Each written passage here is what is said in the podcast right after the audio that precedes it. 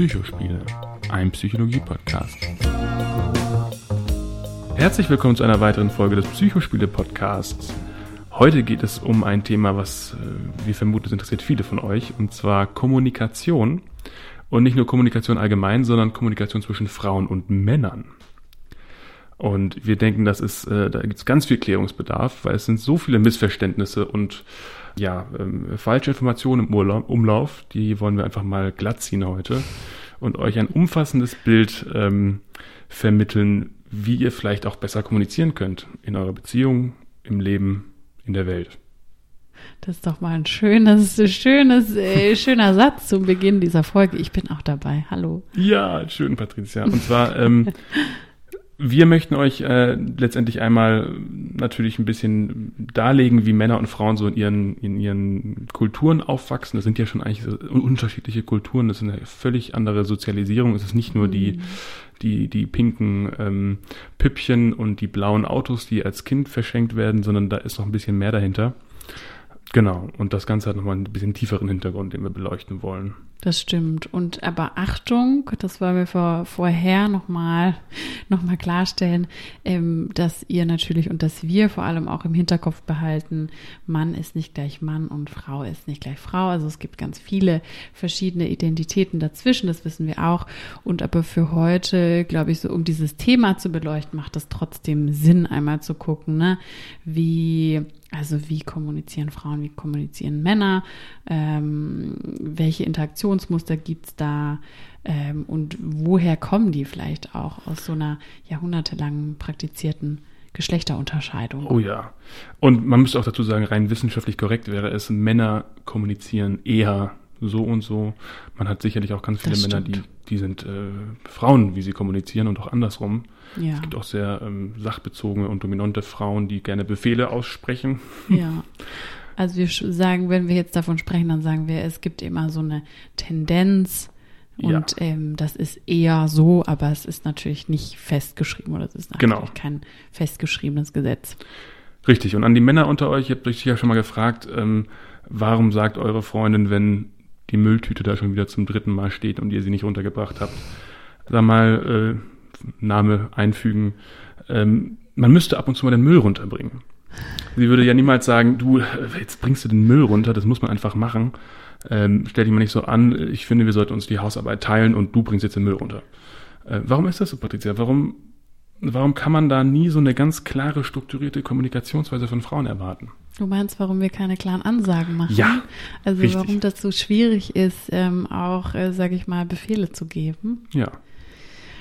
Ja, tatsächlich. Oder Anweisungen. Anweisungen würde mir schon reichen, dass ich genau weiß, okay, das hat sie gesagt, das mache ich und dann ist gut und dann verstehen wir uns toll und alles ist gut natürlich so, da dringen wir, glaube ich, schon relativ schnell zum Kern der Sache vor, weil ich glaube, Frauen kommunizieren viel eher auf einer Beziehungsebene. Also es mhm. wird schwieriger, so auf dieser Sachebene zu bleiben und zu sagen, okay, ich möchte jetzt, dass du das und das erledigst, sondern es geht vielmehr darum, ähm, ja, auch so eine Nähe zu schaffen und irgendwie so diesen Beziehungsaspekt gut ähm, zu erhalten, ja, also auch in Kontakt zu bleiben. Und ich glaube, da gibt es vielleicht auch so eine Befürchtung, wenn ich jetzt diesen, diesen Befehl oder diese Anweisung ausspreche, dass ich möglicherweise irgendwie anecke oder dass das auf mhm. nicht so gute Resonanz stößt. Wäre jetzt so mein erster Eindruck. Das ist witzig, weil ich würde zum Beispiel da gar nicht irgendwie mich persönlich angegriffen fühlen, denn ich würde ja dieses, diese Anweisung auch genauso aussprechen. Es ist interessant, dass dann Frauen, so sehr sie wollen, dass ähm, Mann oder Freund den, den Müll rausbringt, so sehr möchten sie aber auch die, die Stabilität der Beziehung nicht gefährden. Auf jeden Fall. Und natürlich gibt es ja. da so eine Befürchtung von, wenn ich das jetzt zu äh, deutlich sage oder zu direktiv mache, dass das dann möglicherweise irgendwie ähm, aufstößt, ne? Und okay. dass ich damit vielleicht nicht unbedingt zum Ziel komme. Ja, was aber auch, glaube ich, so ein ganz, ganz falscher, falscher Schluss ist am mhm. Ende. Das heißt, Frauen können vielleicht in der Hinsicht ein wenig daran arbeiten, präziser und anweisender zu formulieren und Männer in der Hinsicht ähm, Frauen dahingehend zu verstehen, dass wenn sie zum Beispiel solche Generalisierungen sagt, wie man müsste mal auch ab und zu den Müll runtertragen, dass das dann auch heißt, bring jetzt den Müll runter. Das stimmt, aber ich würde mich wahrscheinlich auch nicht angesprochen fühlen, wenn ich das höre, man ja, müsste. Beziehungsweise, ne, es kommt ja auch immer darauf an, man kann ja auch wiederum gucken, ne, auf welchem Ohr höre ich das denn jetzt, ne? Also ich würde schon eher sagen, Frauen haben auch mehr so dieses Beziehungsohr, ne, und vielleicht auch mhm. so ein Beziehungsmund, mit dem sie dann sprechen. Und bei Männern würde ich das eher so diesem, ähm, ja, so diesem diesem Sachohr zuordnen oder ja. so diesem Sachmund, wenn wir jetzt mal auf so einem mit so einem Kommunikationsmodell sprechen wollen, wo wir dann vielleicht unterschiedliche Münder und unterschiedliche Ohren haben. Mhm. Diese These wird auch unterstützt von den Studien, die äh, Säuglinge untersucht haben und herausgefunden haben, dass männliche Säuglinge länger Gegenstände fixieren und weibliche eher Gesichter. Ja, okay, das macht ja dann Sinn. Irgendwie schon. Ich glaube, du hast recht. Es ist auch oft so, dass Männer natürlich, äh, denen wird so eine gewisse Rationalität zugesprochen. Was Rationalität ist aus psychologischer Sicht, das wird ja oftmals, also ich weiß ehrlich gesagt nicht, ob es existiert. Ähm, äh, es wird gerne damit rumgeworfen, gerne wird gesagt, das ist logisch, das weiß ich, das ist so, das muss so sein. Eine Wettbewerbs- und Erfolgsbezogenheit, also Männer ja, werden als Jungs oft groß in einem hierarchischen Kampf, wo es ein bisschen darum geht, wer ist zuerst, wer ist vielleicht in den jungen Jahren gut beim Fußball und dann irgendwann wäre es gut in der Karriere und dann wer hat die meisten Mitarbeiter unter sich und so weiter. Mhm. Ähm, eine deutliche Zielbezogenheit, also die setzen sich Ziele, mhm. ähm, Auto, Haus, äh, Frau, so ungefähr. Mhm. Ähm, und was daraus oft resultiert, ist so ein Dominanzverhalten. Ne?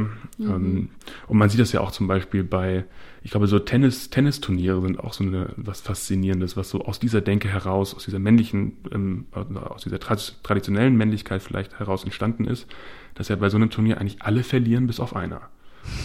Und äh, alle kriegen irgendwie einmal aufs Maul. So, die Frage ist nur wann.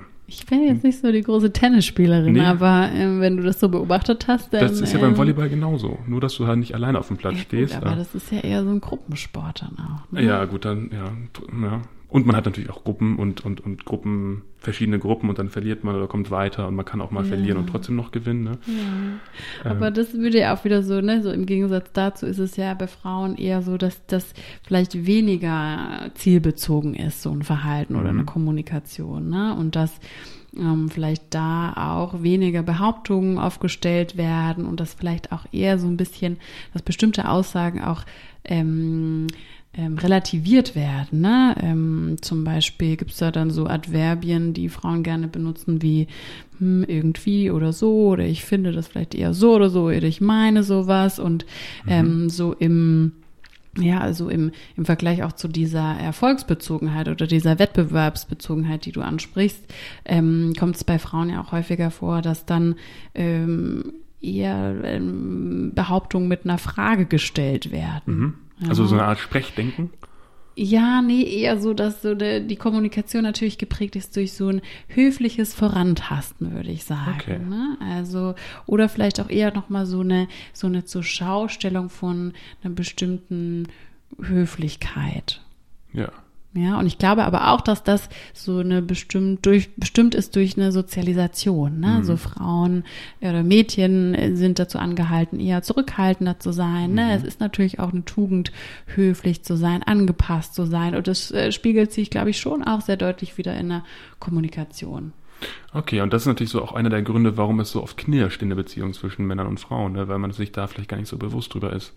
Ja, beziehungsweise die Kommunikationsstile sind ja dann am Ende so unterschiedlich. Ja, ne? ja. Wenn ich das unterschiedlich vorgelebt bekommen habe oder unterschiedlich vermittelt bekommen habe, dann ähm, ist ja auch schwierig, erstmal da übereinzukommen. Ja. Dann ist natürlich sowas wie, ja, gerade Gefühle und Schwäche bei Männern. Das ja. ist ein ganz besonderes Thema. Das wie du sicherlich schon mitbekommen hast, ja. Und zwar ist es so, dass das, dass das ein Hilfsgesuch oder ein, ein, ein, ein Ausdruck von Hilflosigkeit eigentlich sofort als ein Zeichen von Schwäche interpretiert wird. Und ich würde sogar noch weitergehen, es ist eigentlich ein Angriff auf die männliche Identität.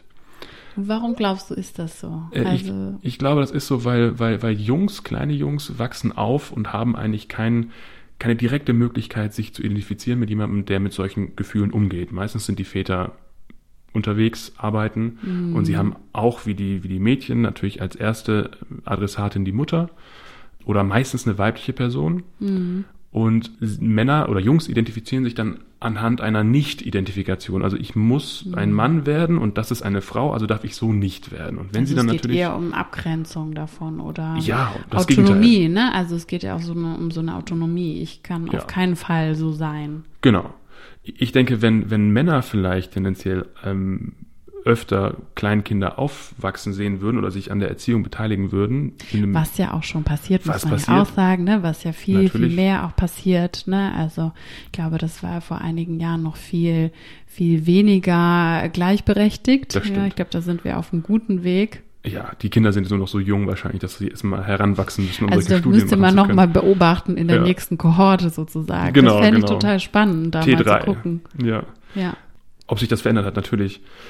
Ja, und deshalb ist natürlich ähm, ein Hilfsgesuch immer immer eine Schwierigkeit, mhm. ähm, ganz ganz allgemein. Und ähm, ich glaube, das ist auch äh, ein Grund dafür, ist, dass Männer weniger über ihre Probleme reden, was mhm. dann dazu führt, dass sich ähm, Frauen auch sehr außen vor gelassen fühlen über ähm, in Bezug auf gewisse Dinge, die auftauchen. Und ich glaube, dieser dieser Vorwurf, dass er redet nicht, hm. ist wahrscheinlich so der am häufigsten formulierte von allen. Ne? Ja. Weil er redet zwar, aber er redet nicht über sich und über seine hm. Schwierigkeiten, über seine Probleme. Ähm, und ich hoffe, dass wir irgendwann mal dahin kommen, dass auch Männer mit gutem Gewissen sagen können, hey, ich bin hier einfach mhm. gerade total hilflos, ich weiß nicht weiter, ich brauche Hilfe. Mhm. Und ich glaube, dann, dann würde sich der Mann vielleicht auch eher so ein bisschen auf die Kommunikationsebene der Frau hinzubewegen, die sich ja da sehr gut auskennt.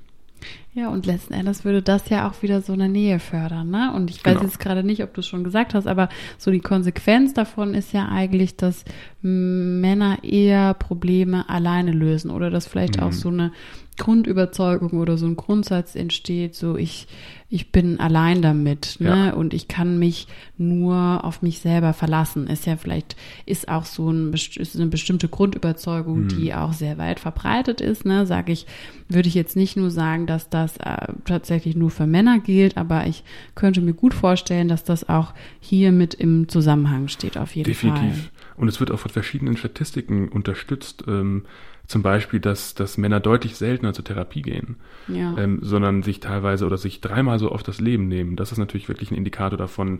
Hilfe ja. ist, ist, ist, ist nicht drin und die Verzweiflung wird auch völlig in sich reingefressen und man ist selber dann schuld daran und dann mhm. ähm, endet das leider oft tragisch. Mhm. Ja. Kleiner Side, Side, kleine Side-Facts am Kleine Side-Facts, ja. Ähm, ja, genau. So ist das. Aber in, in solchen größeren Statistiken spiegeln sich oftmals solche individuellen oder, oder, oder kleineren Problematiken oder Verschiedenheiten ja. wieder, ne? Ja, total. Eigentlich ist es absurd, weil was an, an, an Psychotherapie so, was einem das an einer Entwicklung, an einer persönlichen Entwicklung bringt oder vielleicht auch bezogen auf eine Leistung, was ja Männer auch oft machen. Ne? Leistung ist, ist sehr hoch mhm. gewichtet bei Männern da muss man schon sagen, dass das vielleicht auch gar nicht mal so eine schlechte Investition wäre. ne? So lernen, wie man mit Gefühlen umgeht, lernen, auf sich auf zu hören, Fall. auf sein Bewusstsein, auf seine äh, Bedürfnisse. Also wir wollen hier eigentlich keine Werbung machen für Psychotherapie, aber eigentlich doch. Ne? Ich glaube, die Psychotherapie braucht es nicht, weil ähm, da gibt's äh, ja genug Leute, Leute, die das in Anspruch nehmen, glaube ich. Aber ja. Aber doch. ihr merkt schon, wir sind da sehr, wir sind da sehr überzeugt von und würden das wirklich jedem raten auch. Ja, ich glaube, Schaden, Schaden ja. tut's nicht.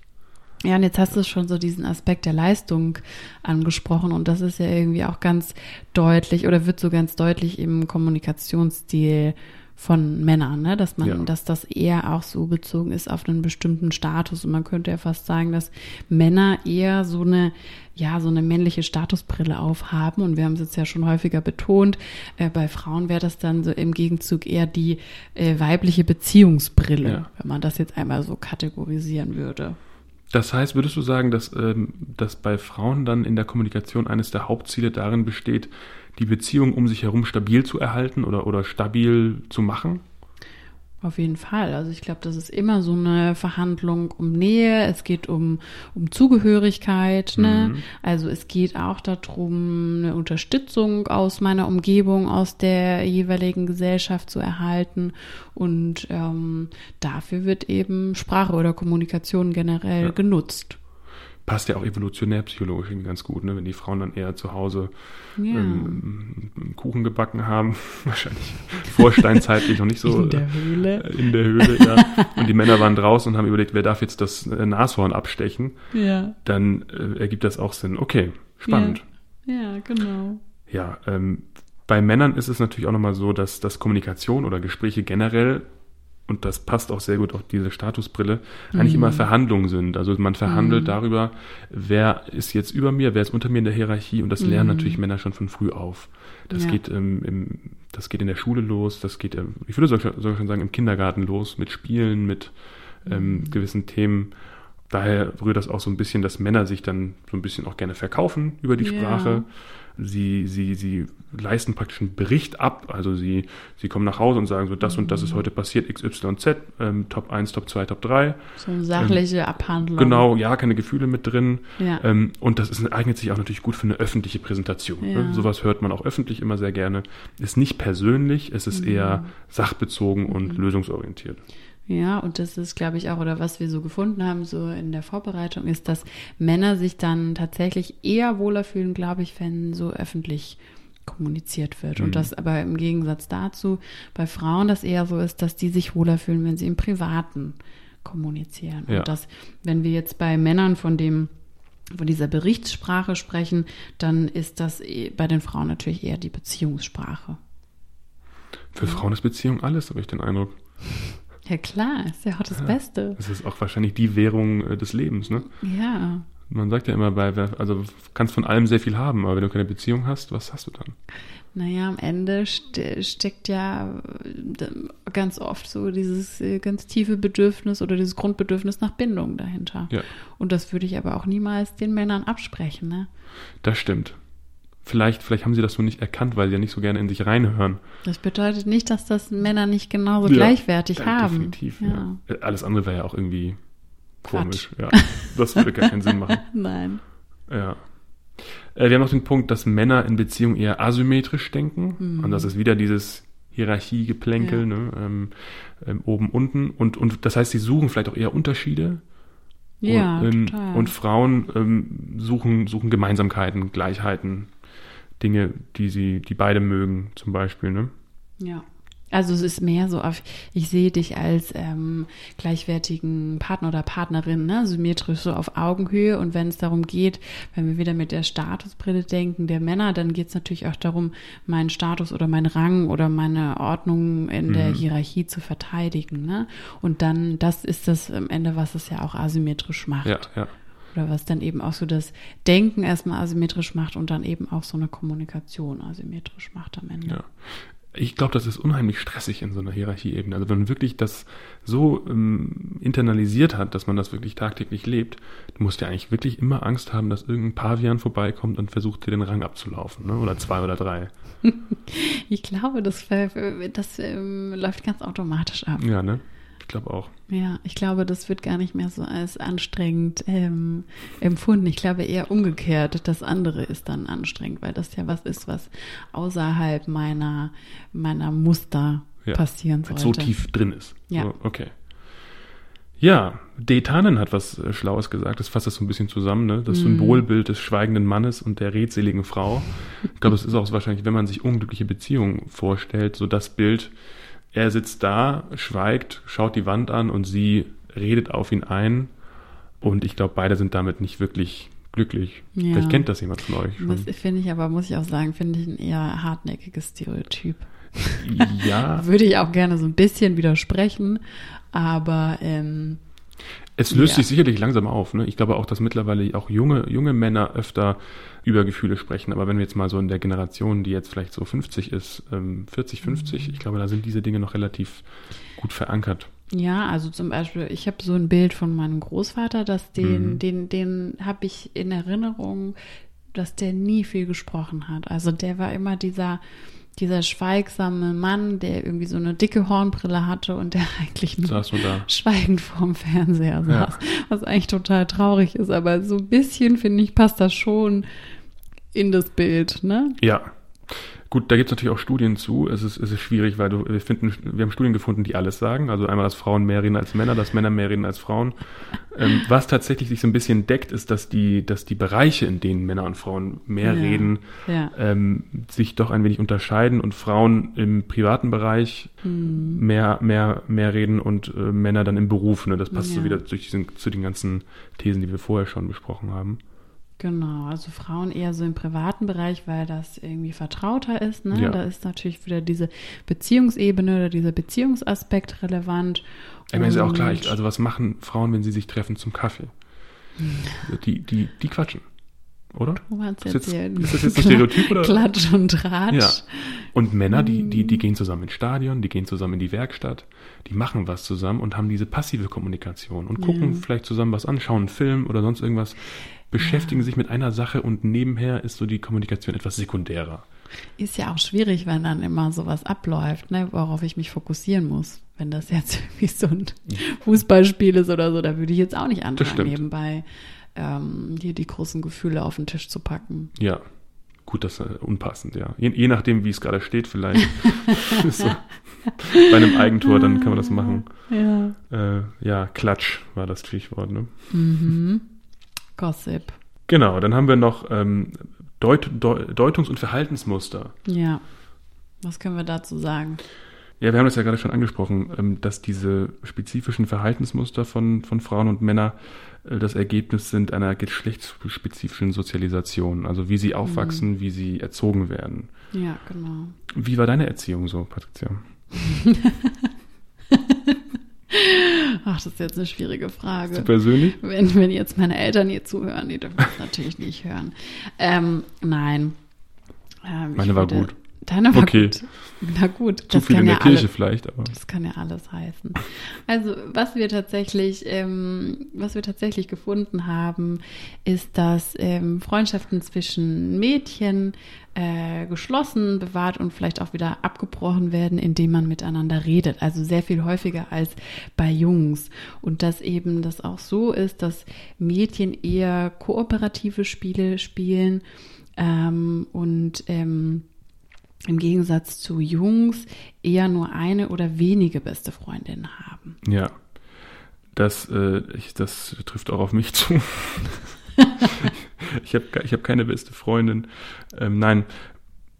Also, ich kann mich damals erinnern, auch in der Schule, wie, wie, wie Mädchen das gemacht haben mit ihren Armbändchen und mit diesen Sachen tauschen Ja, und ich erinnere mich hier. auch an diese Springseil-Hüpfspiele Ja. und so. Ich finde das schon sehr, das, das trifft so genau so Ja, dieses Thema kooperative Spiele. Genau, genau. Ähm. und die, Jung, die Jungs schubsen sich die ganze Zeit und ähm, Ja. so ein bisschen bis einer weint und weint und, und dann auch immer ja, hierarchisch strukturierte Gruppen, die vielleicht auch so ein bisschen gegeneinander dann ähm, Dinge tun. Also eher so, wenn wir jetzt so ein bisschen klischeehaft sind, eher so in einer Fußballmannschaft. Ja, auf jeden Fall. Also ich habe auch gemerkt, wenn ich als kleiner, als kleines Kind mit, mit zwei Jungs zusammen was gemacht habe, hat sich immer eine 2 gegen 1 Dynamik ergeben. Hm, okay. Man kann zu dritt nicht. Also es ist super schwierig. Ja, und was ja auch so ist, ist, dass irgendwie Mädchen oder Frauen dann, was wir schon gesagt haben, ne, auf so einer, so einer symmetrischen oder eher in so einer symmetrischen Kommunikation sind und das sich natürlich auch in Beziehungen widerspiegelt. Also das heißt ähm, eher Interaktion statt Wettkampf, ja, und auch ähm, Kooperation statt Wettkampf. Und ähm, was vielleicht da auch so eine Implikation davon ist, was man vielleicht heutzutage auch so auf die Arbeitswelt anwenden kann, ist, dass ja häufiger auch, ähm, ja, oder mittlerweile ähm, Frauen deshalb als bessere Chefs oder Chefinnen gesehen werden, ne? Weil das mehr in die Richtung Kooperation geht und weg von diesem Status- und äh, Ja. Hierarchie-Denken. Das finde ich auch, finde ich auch wirklich gut. Denn äh, gerade, in, es heißt ja schon Kooperation, also ein Unternehmen, ein großes Unternehmen. Und ich denke, das sollte man, diesen Wert sollte man dann auch verinnerlichen und dort Ja. ähm, kooperieren. Ich glaube, das wäre für alle, für die ganze Menschheit. Schade, gut. dass immer noch so wenige Frauen äh, wirklich. Also es wird mehr, aber ich würde mir wünschen, dass noch mehr Frauen. Und vor allem müssen es Frauen sein, die diese Werte leben und die diese Ja. Art und Weise zu kommunizieren ähm, wählen und nicht wie so manche Frauen heutzutage in der Politik, die eigentlich Männer sind. Zumindest was, was ihre, ihre Zielstrebigkeit und ihr Dominanzverhalten angeht. Ich glaube, was du meinst, ist, dass, da- dass da eben männliche Verhaltensweisen oder auch männliche Kommunikationsstile eventuell nachgeahmt werden, um vielleicht auch auf so eine Position dann letzten Endes zu kommen. Ne? Oder vielleicht sogar auch früh in der Sozialisation oder in der Erziehung, in der Kindheit beigebracht wurden. Ja. Ne? Gerade wenn sie aus so Dynastien kommen, wo der Vater dann schon auch in der hohen Politik aktiv war, da gibt es ja einige. Ähm, genau, also, also Kooperation Ja. ist, äh, wir, wir sind dafür, ne? Auf jeden Fall mehr Frauen in Führungsebenen, Ja. die das beherrschen. Aber gerne auch kooperative Männer. Ja, ja, auf jeden Fall. okay, wir ne? wollen hier niemanden ausschließen. oh Mann, wir dürfen uns nicht hier so verrennen. Nein, tun wir nicht. Okay. Äh, Was könnte man denn vielleicht als, als, als, ja, als Hilfe oder als, als ähm, kleine Unterstützung für Männer und Frauen jetzt so spontan mit auf den Weg geben, wie sie mit dem Gegenüber ein wenig besser klarkommen? Gerade in, in, Ja. in, in, schwierigen Situationen, wo es um Kommunikation geht. Ähm, ich für, für meinen Teil, also für den, für den Männerpart, kann eigentlich nur sagen, dass man, dass Männer sich das hier anhören sollten und vielleicht besser verstehen sollten, warum Frauen auf gewisse Art und Weise kommunizieren und dass sie eigentlich immer in den aller, allermeisten Fällen das Gute im Sinn haben und eigentlich äh, die Stabilität der, ähm, der Beziehung bewahren wollen. Ähm, und dass natürlich auch Männer dann nicht drum rumkommen, sich in ihrer eigenen, in, in, in ihrem eigenen Wesen und ihren, ihrer eigenen Kommunikationsart und Weise zu hinterfragen und sich zu überlegen, vielleicht auch mal ja, eine andere Ebene zu wählen. Ja. Das wäre so das für mein, mein Rat an die Männer.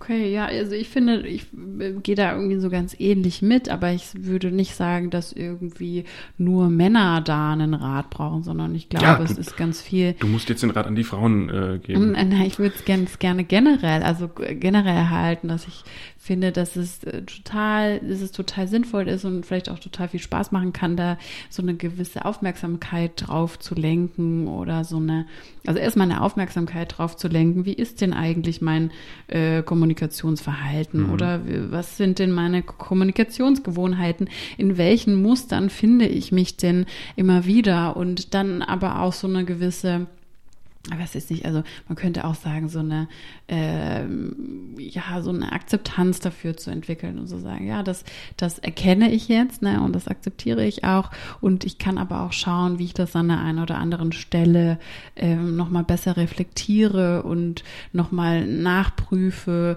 ähm, und adjustiere und vielleicht auch mal was ausprobiere und was anders mache, ne, weil Ja. es wird ja erst spannend an dem Punkt, wo ich äh, gewisse ähm, bisher begangene Wege oder auch Muster verlasse und dann verändere. Und Ja. ich glaube, da drin liegt ja vielleicht auch eine ganz große Chance, den oder die andere besser zu verstehen und dann wiederum auch auf eine andere Ebene der Kommunikation zu kommen oder auch mich so dem Kommunikationsstil des oder der anderen anzupassen, um mal zu gucken. Ne?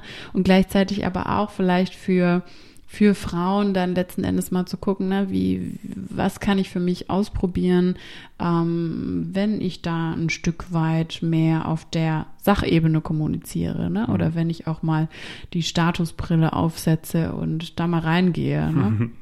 Also ich glaube, da gibt's total viele Möglichkeiten. Ja. Und ähm, das fand ich irgendwie so für, für alle ganz spannend, da mal zu gucken, auch mal zu gucken, wie kann ich vielleicht auch meine Sprechweise, also das sind ja so ganz kleine Dinge, wie kann meine Sprechweise verändern, meine Gestik, meine Mimik, ne? Ja. Also das ist ja alles damit verknüpft. Wir haben ja auch schon über äh, Körpersprache gesprochen. Das hängt ja irgendwie dann auch damit klar. zusammen. Und da äh, kann ich ja vielleicht auch mal, also mitspielen. Ich glaube, ich Ja. würde da eher so aufrufen zu, zum Ausprobieren. Und zu einer gewissen Selbstreflexion. Ne? Ja. Was manchmal hilft, ist auch, äh, sich selber auf Video aufzuzeichnen. Naja, das ist ein guter Punkt. Ja. Und dann so, oh Gott, was mache ich denn da? Das wäre jetzt natürlich Next Level, so, Ja. so ein Videofeedback für sich selber einzuholen. Vielleicht, ne? Ähm, gleichzeitig glaube ich, dass es sehr weh tut, ne? Wenn man dann gerade sich so, wenn, wenn die eigenen Muster entlarvt werden, Ja. Abwehrmechanismen zum Beispiel, ne? Also, das ist nicht einfach, aber ich glaube, es ist sehr ratsam und erfolgsversprechend. Ja. Und gleichzeitig muss man ja aber auch sagen, ähm, wir wollen jetzt auch niemanden dazu drängen, sich da zu verändern, sondern der Ja. Kommunikationsstil sollte trotzdem ähm, immer noch authentisch sein und zur, zur Person passen. Ne? Aber ich glaube, Genau. es könnte total hilfreich sein, um sich dem oder der anderen da so ein bisschen anzunähern und einfach mehr Verständnis ähm, zu entwickeln. Sehr gut. Und gleichzeitig, ne, so vielleicht als letzten Punkt, ne, wäre ja auch ganz wichtig nochmal zu verstehen, was für Bedürfnisse liegen denn eigentlich drunter, weil das könnte oder ist ja auch oftmals sehr sehr ausschlaggebend oder sehr hilfreich, ne? Wenn wir jetzt vorhin haben wir über das Grundbedürfnis nach Bindung gesprochen, ja, man könnte auch noch mal gucken, vielleicht gibt es andere Bedürfnisse, die die da berührt werden, wenn wir jetzt von so einem Status oder von so einem Leistungsdenken mhm. kommen. Was könnte das noch für ein Bedürfnis sein? Ist das vielleicht ein Bedürfnis nach Sicherheit, nach Kontrolle? Ne? Dann ist das natürlich auch immer ganz ähm, toll und spannend, das mit dem Partner oder der Partnerin zu reflektieren.